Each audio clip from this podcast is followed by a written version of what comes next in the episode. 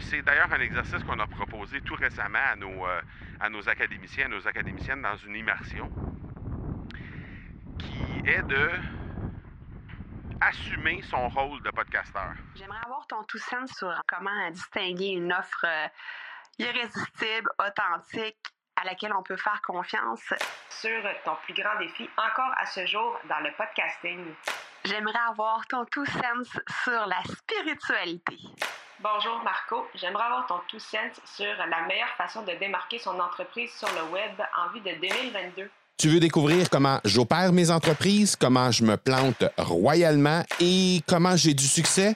Bref, avoir mon avis sur divers sujets, ben, le podcast Two Sense de Marco va te plaire.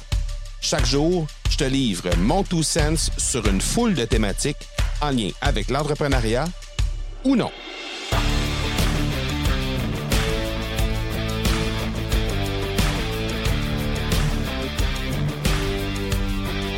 Alors hier, je t'ai parlé d'influenceurs, influenceuses, euh, des comment j'avais expliqué ça à une de mes employés de mon commerce, de mon entreprise Production Extrême, qui est une entreprise de vêtements et d'articles promo.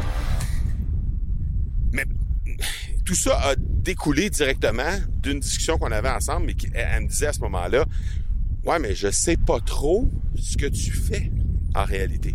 C'est quoi ça, ton, ton entreprise de l'Académie du podcast? C'est quoi les podcasts? Comment les gens font pour gagner leur vie avec ça? Comment les gens font pour faire de l'argent avec ça? Et ben, je lui ai expliqué évidemment très simplement, puis c'est pas ça le but de l'exercice dans cet euh, épisode-ci, mais c'est plutôt le fait de, et c'est d'ailleurs un exercice qu'on a proposé tout récemment à nos, euh, à nos académiciens, à nos académiciennes dans une immersion, qui est de assumer son rôle de podcasteur.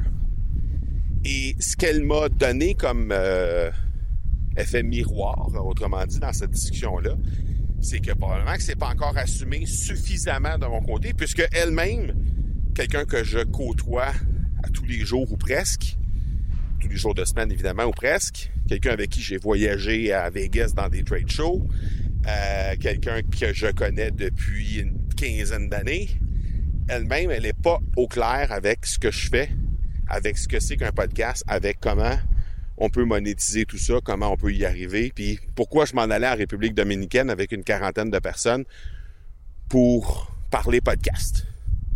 Donc, j'ai dû lui expliquer. Mais en réalité, quand on a besoin de le faire, c'est que c'est pas assumé suffisamment. C'est que c'est pas clairement identifié, clairement mis en avant sur nos réseaux.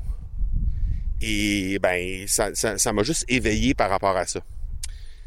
Et c'est exactement l'exercice qu'on a demandé à nos académiciens de faire dans notre immersion du mois d'octobre. À la fin du mois d'octobre, on leur a demandé de s'afficher plus clairement. Parce que je sais que les, podcasteurs qui sont au sein de l'Académie du podcast ont un peu la même problématique, c'est-à-dire qu'il y en a beaucoup qui cachent qu'ils font un podcast pour peu importe la raison, mais ils cachent qu'ils font un podcast. Ou ils l'affichent pas suffisamment parce qu'ils n'ont pas nécessairement les, ils pas suffisamment les connaissances de savoir où le mettre un peu partout. Fait que nous, on leur a donné euh, évidemment tous les endroits qui pouvaient être affichés. En fait, on en a, on a listé 37. Et euh, on en a même découvert d'autres au fil de cette immersion-là. Donc, il y a probablement une quarantaine ou une cinquantaine d'endroits où on peut littéralement être affiché à titre de podcasteur, où on peut afficher notre podcast. Mais l'idée, c'est, c'est, puis c'est, vrai avec un podcast, c'est vrai avec une chaîne YouTube, c'est vrai avec un groupe Facebook, c'est vrai avec un blog, c'est vrai avec n'importe quel contenu que tu crées quand tu prends du temps pour faire ça.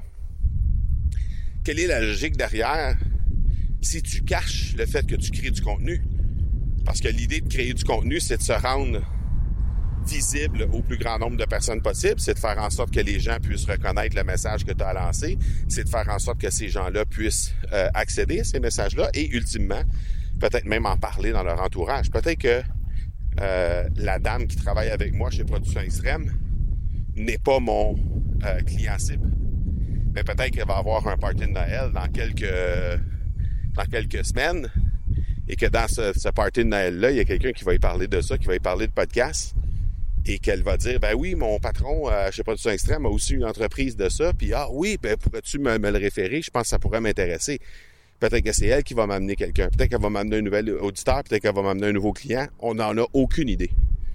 Mais il y a une chose qui est sûre, c'est que d'avoir pris le temps d'expliquer ça et de réaliser à quel point c'est important de l'afficher le plus possible un peu partout, comme on a fait dans l'exercice à l'immersion euh, de euh, octobre, ben ça fait en sorte que forcément on a la possibilité euh, d'avoir euh, le plus grand nombre de personnes possibles qui vont en parler, qui vont reconnaître, qui vont référer, qui vont euh, s'informer. Donc, je fais juste éveiller là-dessus parce que je pense que si tu crées du contenu, ben, ça peut définitivement être quelque chose qui mérite ton attention pour que tu sois présent dans le plus grand nombre d'endroits possibles.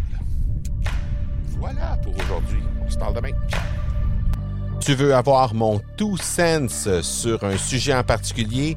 N'hésite pas à déposer ta question au academypodcast.com par oblique question. On se reparle demain. Ciao!